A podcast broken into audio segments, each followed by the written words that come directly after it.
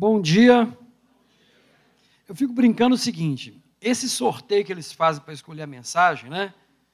Tá igualzinho do STF. Esse negócio é meio esquisito, né? Só me arranja. Sempre, ele sempre me coloca por sorteio, né, Bruno? E o Bruno tem participação nisso. Sempre é aquilo assim, né? Como é que vamos sair dessa, dessa, dificuldade? Eles jogam para mim. Né? Eles ficam numa boa, a gente fica aí sofrendo um pouco. É, mais uma vez eu agradeço, né? A honra que a gente tem de ter o amor dos irmãos por todos nós. É, e o que o Bruno falou, que é o que eu ensino no seminário, ensino na, na Academia da Bíblia, o dom pastoral, né? Você não faz seminário para ser pastor, você não faz. Pastor é um dom dado por Deus. Aquele que é chamado para ser pastor recebe o dom, é impulsionado a se preparar e é reconhecido pela comunidade. Qualquer pastor que não passa por essas três fases, infelizmente, né, pode não ter né, a condução de Deus no seu ministério. Porque você não escolhe ser pastor, o pastor que é pastor não consegue ser pastor sem se dedicar, e não tem como ser pastor se a comunidade não o reconhece. Graças a Deus que nossos dois irmãos, né, têm sido separados por Deus dessa forma. E sabemos que a saúde da igreja está garantida com o dom que Deus concedeu a eles. Deus abençoe vocês. E falando em dons, né, queridos? Nós vamos falar de duas coisas muito interessantes que podem gerar uma fila grande no final do culto, que é o que? Dons de línguas e profecias. E a coisa complica, né? Aí o... Então vamos pedir graça ao Senhor Jesus para que possamos ler e estudar sobre esse tema. Né? O tempo está um pouquinho reduzido, por isso eu vou fazer um bom resumo do texto, para que a gente não perca né, a essência da mensagem. O texto de referência é Coríntios 14. Coríntios 14, de 1 a 25. Mas eu gostaria, vai ser muito necessário para a compreensão dos irmãos, que os irmãos leiam outro texto também junto comigo. Então, no texto do, de Coríntios 14, nós vamos fazer a seguinte leitura: Sigam o caminho do amor e busquem com dedicação os dons espirituais, principalmente o dom de profecia. Pois quem fala em língua não fala aos homens, mas a Deus. De fato, ninguém entende em espírito fala mistérios. Não entende? Mas quem profetiza o faz para edificação, encorajamento e consolação dos homens. Quem fala em língua, a si mesmo se edifica. Mas quem profetiza, edifica a igreja. Ora, ora, irmãos, se eu for visitá-los e falar em línguas, em que lhes serei útil? a não ser que lhes leve alguma revelação ou conhecimento, ou profecia ou doutrina. Até no, no caso de coisas inanimadas que produzem sons tais como a flauta ou a cítara, como alguém reconhecerá o que está sendo tocado se os sons não são distintos? Além disso, se a trombeta não emitir um som claro, que se, é, quem se preparará para a batalha? assim acontece com vocês. Se não proferirem palavras compreensíveis com a língua, como alguém saberá que está sendo dito? Vocês estarão simplesmente falando ao ar. Sem dúvida, há diversos idiomas no mundo, todavia, nenhum deles é sem sentido. Portanto, se eu não entender o significado do que alguém está falando, serei estrangeiro para quem fala, e ele estrangeiro para mim. Assim acontece com vocês, visto que estão ansiosos por terem dons espirituais, né? procurem crescer naqueles que trazem edificação para a igreja. Por isso, quem fala em língua, ore para que possa interpretar. Pois se oro em língua, meu espírito ora, mas a minha mente fica infrutífera. Então o que farei? Orarei com o espírito, mas também orarei com entendimento. Cantarei com espírito, mas também cantarei com entendimento. Se você estiver louvando a Deus em espírito, como poderá aquele que entre vocês estiver um não que tenha conhecimento, dizer o amém, atuação de graça, visto que não sabe o que está dizendo? Pode ser que você esteja dando graças muito bem, mas o outro não é edificado. Dou graças a Deus por falar em línguas mais do que todos vocês. Todavia, na igreja prefiro falar cinco palavras compreensíveis para instruir os outros a falar dez mil palavras em língua. Irmãos, deixe de pensar como crianças. Com respeito ao mal, sejam crianças, mas quanto ao modo de pensar, sejam adultos. Pois está escrito na lei: por meio de homens de outras línguas e por meio de lábios estrangeiros, falarei a este povo. Mas mesmo assim, eles não me ouvirão. Portanto, as línguas não são um sinal, portanto, as línguas são um sinal para os descrentes e não para os que creem. A profecia, porém, é para os que creem e não para os descrentes. Assim, se toda a igreja se reunir e todos falarem línguas e entrarem alguns não instruídos ou descrentes, não dirão que vocês estão loucos? Mas se entrar algum descrente ou não instruído, quando todos estiverem profetizando, ele por todos será convencido de que é pecador e por todos será julgado. E os segredos do seu coração serão expostos. Assim, ele se prostrará, rosto em terra, e adorará a Deus, exclamando: Deus realmente está entre vocês. Queridos, isso é um texto que normalmente as igrejas pentecostais nunca leem. Não é? Sério. Eu fui pentecostal assim, daquele de carteirinha mesmo, né? daquele tradicional, durante muitos anos. Então eu posso falar de. Não sei como que a gente consegue sobreviver com, com esse texto, que a gente passa assim a largo, né? Porque qualquer leitura desse texto te deixa perplexo. Primeiro parece que Paulo, porque a gente fala, Paulo não é teólogo de escrivaninha. Ele não chegou, sentou e falou assim: ah, vou escrever sobre isso hoje. Não. Paulo é um pastor que ama as suas igrejas. E quando ele vê uma igreja passando por dificuldade, ele está longe, porque além de pastor, ele também era um, um apóstolo, um missionário, alguém que corria o mundo, né? Para levar o evangelho, cuidar das pessoas, mas ele ficava muito agarrado, né? Vamos dizer que Paulo, ele segue o pastorado como aquele que cuida das 99 deixa elas seguras e corre atrás né, do que está perdido. A ideia de pastoreio de Paulo é essa. Ele está numa, numa igreja, mas fica sabendo que a outra está com problema, ele escreve, e ele não escreve teoria, ele escreve prática. Né? A ortopraxia é a coisa que faz. E ele está sabendo que a igreja está com confusão. Então, antes de nós falarmos dos dons de línguas e dons de profecia nesse, nesse curto tempo, Vamos fazer uma leitura rápida para entender onde que nasce o dom de línguas e para fazermos as devidas comparações. Não é? Você vai abrir em Atos, rapidinho eu vou ler aqui, Atos 2, e vamos ler para que tenhamos nas Escrituras a referência, tá? E cumprindo-se o dia de Pentecostes, estavam todos é, em concordância no mesmo lugar, e de repente veio do céu um som como um vento, como um vento, veemente, impetuoso, e encheu toda a casa em que estavam assentados.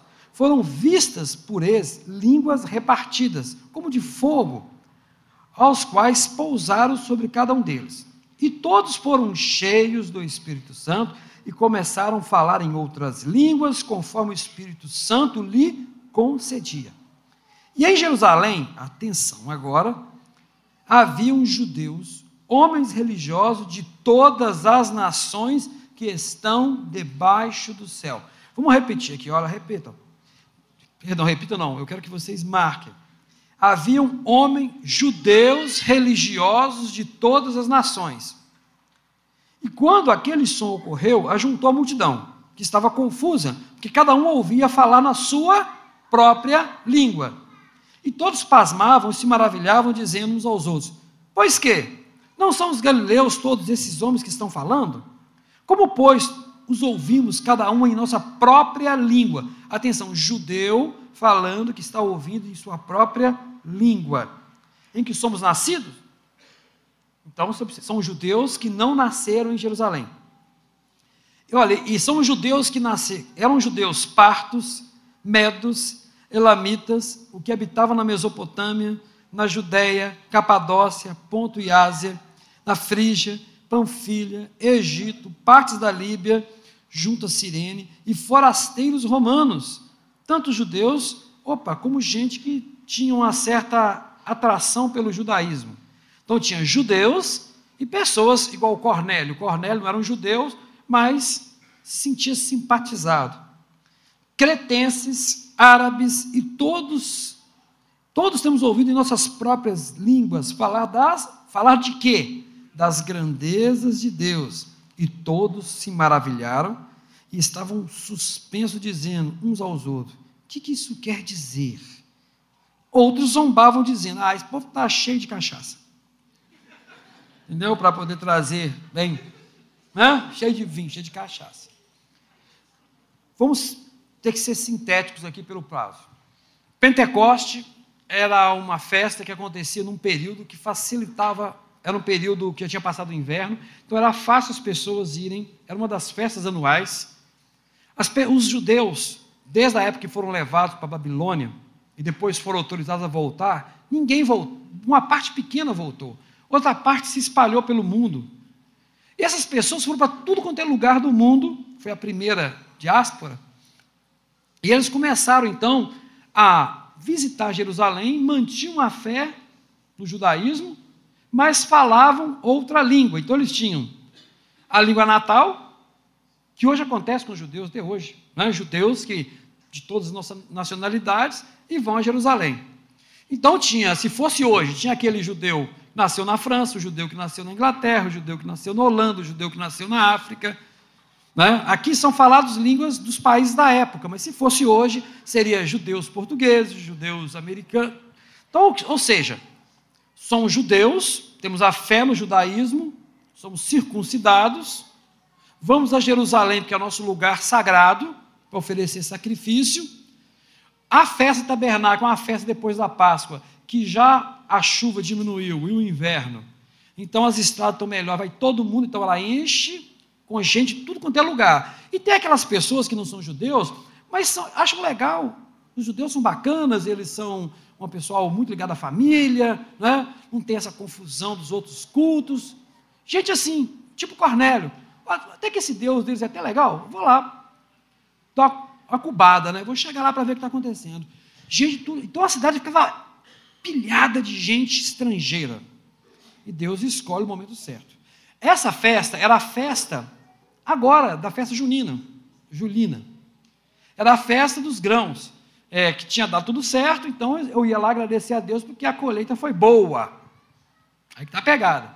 A colheita é boa, então eu vou agradecer a Deus levando os dízimos, levando as ofertas, né, comprando lá e chamando as pessoas para se festejar e bebendo bebida forte e vinho. Por isso que ao meio-dia eles achavam que a turma estava bêbada. Porque tinha muita gente que exagerava e ficava bêbado mesmo, lá na cidade. Porque é uma abundância de comida, de vinho que tinha, de bebida forte, que chegavam a ponto das pessoas passarem do limite, né? E se embebedar. Então, quando eles veem a confusão, ó, tem um bando de bêbado ali, ó, malucão ali. Por isso que faz essa alusão. Aí Pedro se levanta, irmãos, não estamos bêbados. O que aconteceu aqui foi o cumprimento da profecia de Joel. O que, que tem Joel a ver com o negócio? Porque o Joel tinha feito uma profecia lá, muitos anos atrás, num período de seca. Olha só, Pentecoste é a festa da colheita. Seca, gafanhoto, não tem nada a ver com colheita. No meio da seca, esse profeta se levanta e fala: chegará um tempo vocês estão vendo aqui, a, a, os gafanhotos destruíram tudo, estão passando fome, mas chegará o tempo que o Senhor vai derramar do seu espírito, porque derramar para eles vinha da questão da chuva, da questão de. Né? Porque a chuva que fazia os campos. Vai chegar um tempo que ele não vai derramar, não é chuva, não, vai derramar o Espírito Santo. E de tal forma que os jovens profetizarão, os velhos terão sonhos, visões, né? porque ele queria trazer uma esperança para eles. Essa seca vai apontar para algo que muito maior do que só a chuva. Chegará esse tempo que o Senhor derramará o seu espírito.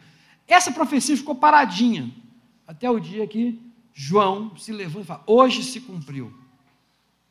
E Deus escolhe o momento da colheita. Opa, nós estamos festejando aqui, tem algo melhor do que chuva apenas, tem o poder de Deus. E eles começaram então, imagina bem, você está no meio de uma cidade que é dominada pelo judaísmo. Se não há um milagre especial, ninguém. Jesus tinha sido crucificado. Só os discípulos sabiam que ele ressuscitou. Você lembra que os, os romanos pagaram, né? Os judeus pagaram para que os soldados falassem mentira, que Jesus tinha sido tirado do, é, do...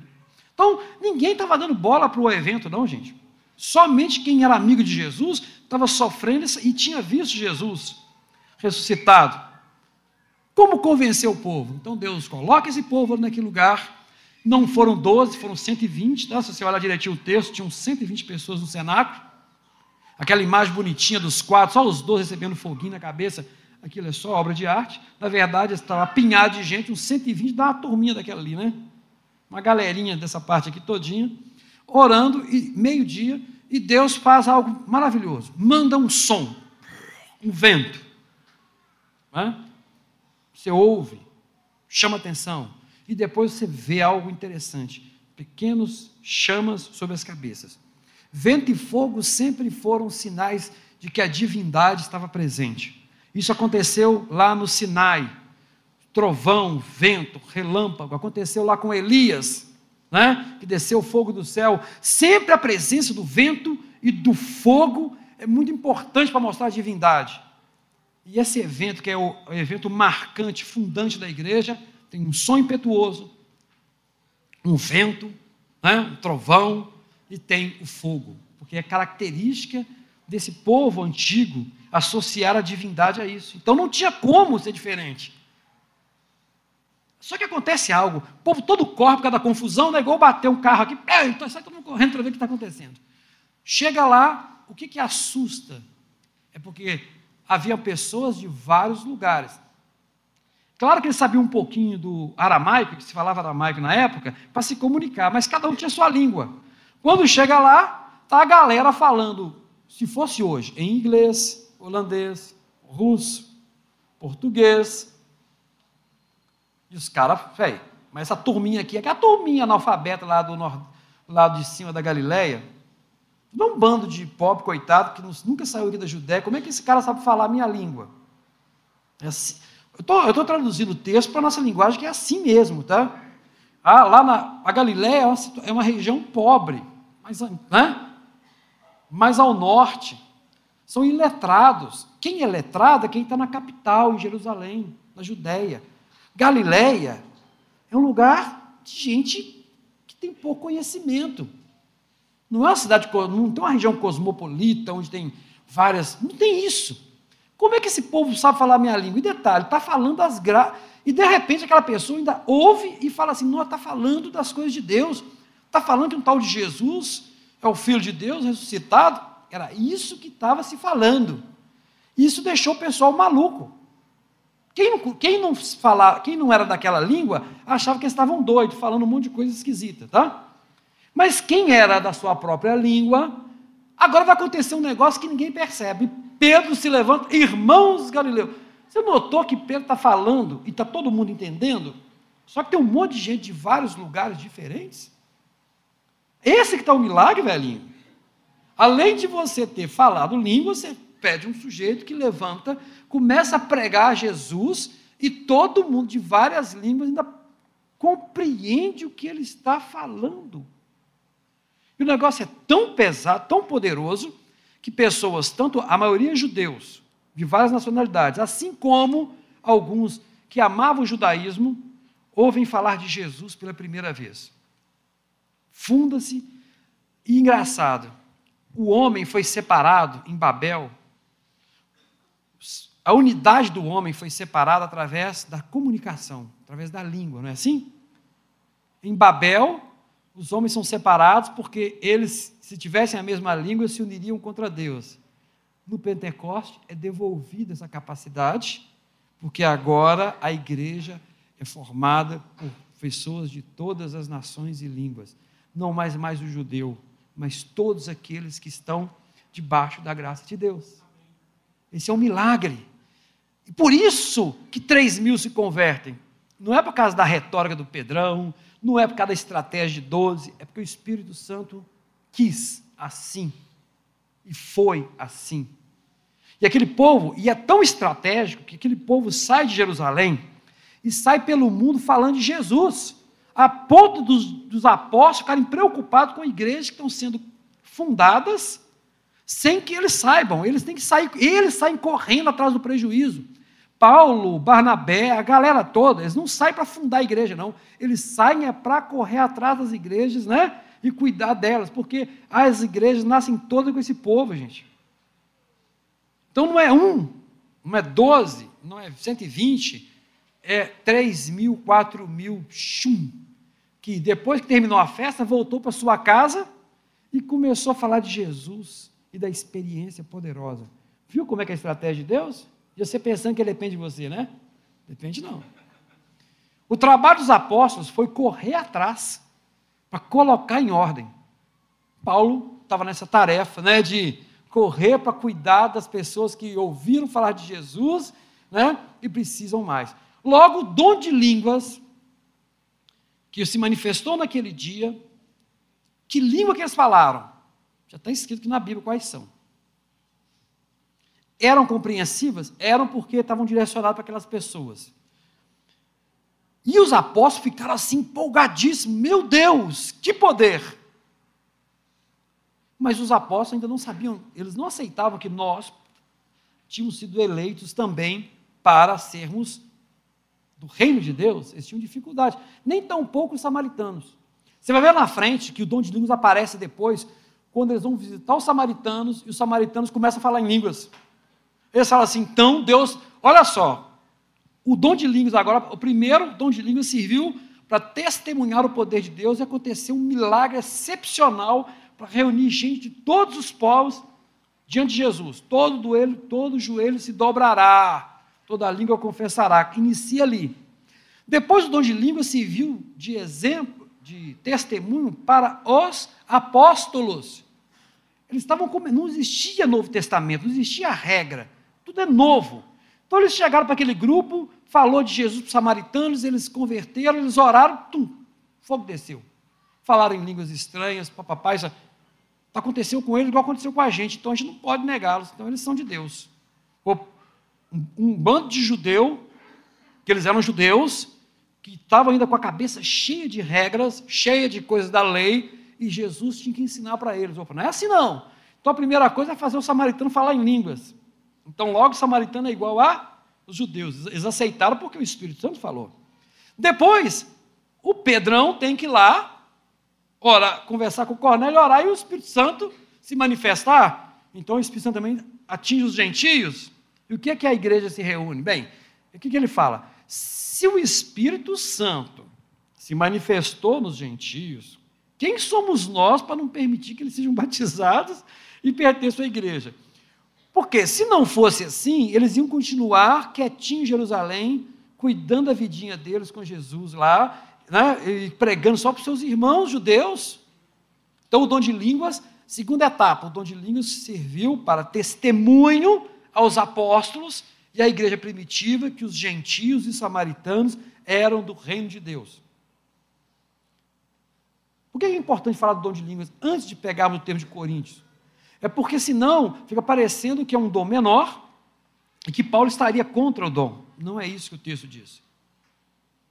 Só que esse dom teve esses dois impactos e se tornou então algo emblemático para a igreja. E Corinto era uma igreja que recebia dons demais. Só que o dom de línguas para eles lembrava muito aquele êxtase né, místico das sacerdotisas gregas, dos templos gregos. E, claro, e aquilo aparecia, uma pessoa de repente começava a falar o que ninguém entendia, aquele cara está cheio de Deus, hein? Óbvio aquele moço é espiritual. Nem parece que é assim, né, hoje, né?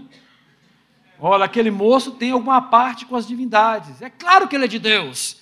Então, um dom que, que é público assim, chama atenção. Então, eles começam a correr atrás disso, correm atrás do dom, não para servir o irmão, mas porque aquilo traz um certo reconhecimento de santidade. E você vê que a igreja de Corinto é uma igreja confusa, sem amor.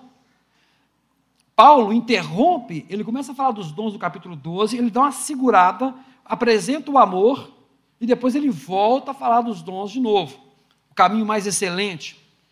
Ou seja, que se você tem, isso vale para qualquer dom, qualquer dom que você tenha, que traz mais benefícios para você do que para a comunidade, é um dom egoísta e não tem valor diante de Deus. Aquilo que Deus te deu é para servir ao outro. A temática de Paulo é assim: vocês querem falar línguas estranhas não para abençoar os outros, vocês não, nem estão preocupando com o intérprete, né? Vocês não, não, não estão preocupando se aquilo vai servir de testemunho para alguém. Estou me falando isso baseado nos textos de, de Atos, tá, queridos? Vocês estão preocupados apenas em demonstrar, tipo assim, uma falsa religiosidade, uma santidade, uma espiritualidade mística. Esse que é o ponto que Paulo está pegando. E nessa hora ele fala: olha, é melhor eu falar cinco palavras inteligíveis, que é para exortar, cuidar da pessoa, do que eu entrar num transe místico e ficar falando, falando, falando. Não que isso seja bom, não que isso não seja. É, isso aí te traz apenas seu próprio crescimento. Se há interpretação, o crescimento é do outro. Aqui Paulo não está dizendo que não deve haver línguas estranhas na igreja. Está dizendo que o dom deve ser exercido por causa do outro. O problema da igreja de Corinto é, ela vem pervertendo o reino de Deus e, os, e toda a sua beleza em função do seu egoísmo, da falta de amor, a ponto dos dons que foram feitos para servir e testemunhar são, são distorcidos e Paulo tem que fazer essa colocação. Vocês estão achando que ter línguas estranhas é importante? Porque, olha só, ele, ele não fala mal do dom, ele fala da forma como que o dom está sendo visto pelos coríntios. Só quero dizer o seguinte: é mais produtivo para a igreja falar cinco palavras na sua língua, ensinando, cuidando, exortando, consolando, do que ter um transe aqui no meio. É isso que ele está falando. Ele está determinando como deve ser o culto ou não deve ser o culto. O problema de Paulo é prático. Claro, nós estamos fazendo um exegese do texto, tentando entender o que o texto significa lá para a origem, tentando entender o que que aquilo, qual que era o problema que Paulo enfrentava e por isso qual que é a solução que ele dá. Que é assim que se lê a escritura. Você não, irmãos, não isolem esse texto e tentam construir doutrinazinha em cima dele. Não é assim que funciona. É a carta inteira. A carta inteira fala de um povo sem amor. Dom é para servir. Paulo de novo foca, é para servir. Que aquele que ensina, o que é profecia? Ah, não tem que entender agora profecia. Eu falei de língua, eu falei de profecia. Profe... O dom de profecia não é igual ao ministério profético do Antigo Testamento que morre com João. Encerra com João. Por que, que encerra com João? Porque João esse ministério existiu para que apontasse para Jesus. Quando João encontra com Jesus, quando Jesus vai lá e confirma que ele é o Messias, lá depois, à frente, está estabelecido: cumpriu-se a lei, a tua esperança como profeta já chegou. Agora é estabelecido o reino de Deus. Então cessa em João o ministério e Deus concede à igreja o dom de profecia, que não é mesmo, o mesmo de lá, porque a profecia para nós é para exortar, consolar, edificar. Está escrito nas Escrituras. Barnabé tinha o dom de profecia, porque ele era chamado de o consolador, natural de Chipre, né? Um homem Barnabé, natural de Chipre, né? O consolador. Ele tinha o hábito de consolar, de cuidar, um dom a profecia também é para exortar. Então, aquele irmão que recebe o dom de profecia para exortar, cuidar, para ensinar. Ah, não, o dom de profecia pode falar do futuro? Também, mas não só. O profeta, aquela cena que o profeta Ágabo chega e fala com Paulo, pega um, um, um cinto, amarra o braço dele aqui, né? aí todo mundo tá, fica assustado, né? o cara vem cá e amarra o cinto. Assim diz o Senhor, que assim como que virão, virá pessoas que vão te levar maniatado, preso. Não se preocupa não, que isso é obra minha, tá? Preocupa não. Eu, tô nessa, eu, eu estou nessa causa. Avisou para Paulo, Paulo, vai acontecer, você vai ser preso, mas eu estou no controle. Igreja, não se desespere. O irmão Paulo vai ser preso porque é vontade de Deus. E ele tem um alvo para isso. Então vocês não mentem. Porque a igreja não orava para libertar o Pedro? E o Senhor não mandou o anjo lá e não libertou o Pedro? Percebe que a igreja, né? Então, aquilo era para cuidar da igreja. Isso é minha estratégia, tá bom? Fica tranquilo. Consolou, deu força. Quando ele foi preso, mesmo que aquilo ali o oprimiu, ele tinha uma esperança. A profecia gera esperança. Isso é diferente de curandeirismo, entendeu? E, infelizmente, essas coisas que nós temos por aí. Se eu quero casar, eu vou na irmã de oração, né? Você ia na, na, bruxaria, agora você tem, você é cristão, você procura alguém que profetiza para ver se você vai casar, você pode comprar o carro, você pode fazer isso aqui. Ô irmão, mas eu conheci uma irmã que foi uma benção. Querido, Deus tem misericórdia da sua ignorância e te abençoa. Porque Ele é bom demais. Mas Ele não quer que você continue assim. Você não precisa disso. Então, Deus abençoa a gente nas mais absurdas coisas que nós fazemos. Pela simplicidade, por não termos conhecimento, porque a gente é criança ainda na fé. Aí Deus cuida. Menino é cuidado com o menino. Por isso que Paulo fala: não seja menino. Então a gente, quando é menino na fé, se você sorteia a Bíblia, não vai dar certo. Você entende? Não cai lá, vai se enforcar. Deus é tão misericordioso que não deixa o negócio cair errado. Mas, percebe? Então, assim, as experiências que você teve até hoje não estão anuladas. Só que você não é mais criança.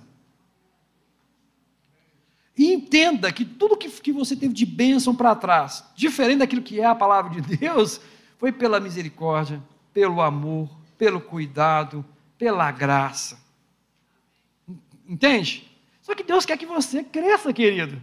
Que você tenha relacionamento. Né? Relacionamento significa conhecer mais da palavra, ouvir o não de Deus, e aceitar, como Paulo acabou de ouvir, você vai ser preso. Ô Valinho, não é fácil não, tá? Senhor, eu estou te servindo há tanto tempo, você vai ser preso. Mas eu estou nesse negócio. Eu não vou deixar você. Mas quando chegou a hora de morrer, ele morreu. Mas quando chegou a hora de morrer, um pouco antes ele falou: já fiz tudo que eu tinha que fazer, estou tranquilo. O que o Senhor quiser para mim da agora para frente, está feito. Combati o bom combate, Peguei a carreira da fé.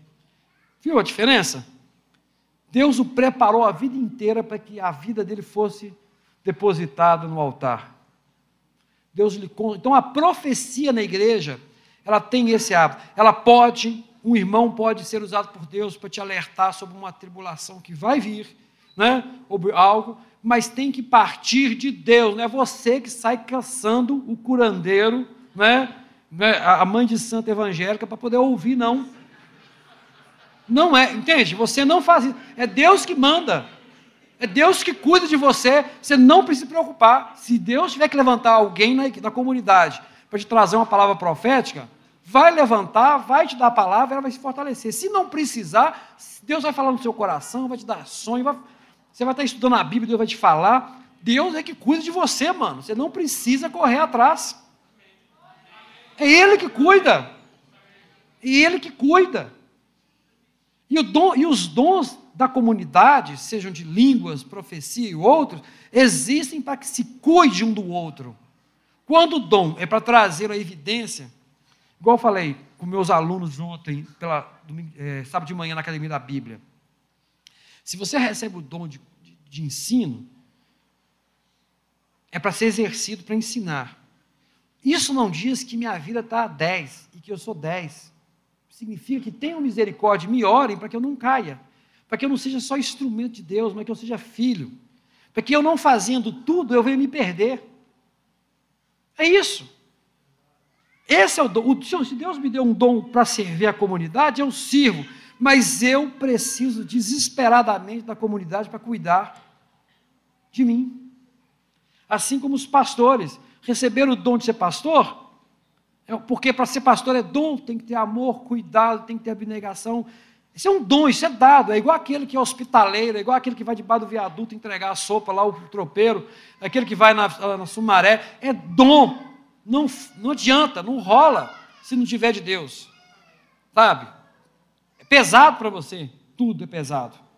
Tem que ser dado por Deus, e é dado por Deus para servir o corpo. Mas o fato de você ter um dom qualquer que seja, não é atestado de santidade, competência e impossibilidade de queda. Você tem que ser nutrido pela igreja com os dons que toda a comunidade tem sobre a vida dele, que é a exortação, que é o cuidado, que é o ensino. Né? Se nós pensarmos assim, seremos mais tolerantes com os nossos líderes, teremos mais misericórdia da vida deles orando por eles, né? E eles serão mais misericordiosos em exercer apenas o dom que, que foi dado a eles. Não existe, a fé não está fundamentada em você, a fé está fundamentada no corpo. Entenda isso. Jesus olha para o corpo, o Espírito Santo atua no corpo. É nessa relação intrínseca entre nós. Por isso, todo dom egoísta, ou usar de forma egoísta, para Paulo, não tem valor. Eu sei que nós estamos dentro do horário, né? Fechamos, faltando um minuto para terminarmos, e vamos encerrar. Desculpe pela síntese, que foi bem, né, para poder pegar dois textos e apresentar assim para vocês, mas essa é a ideia.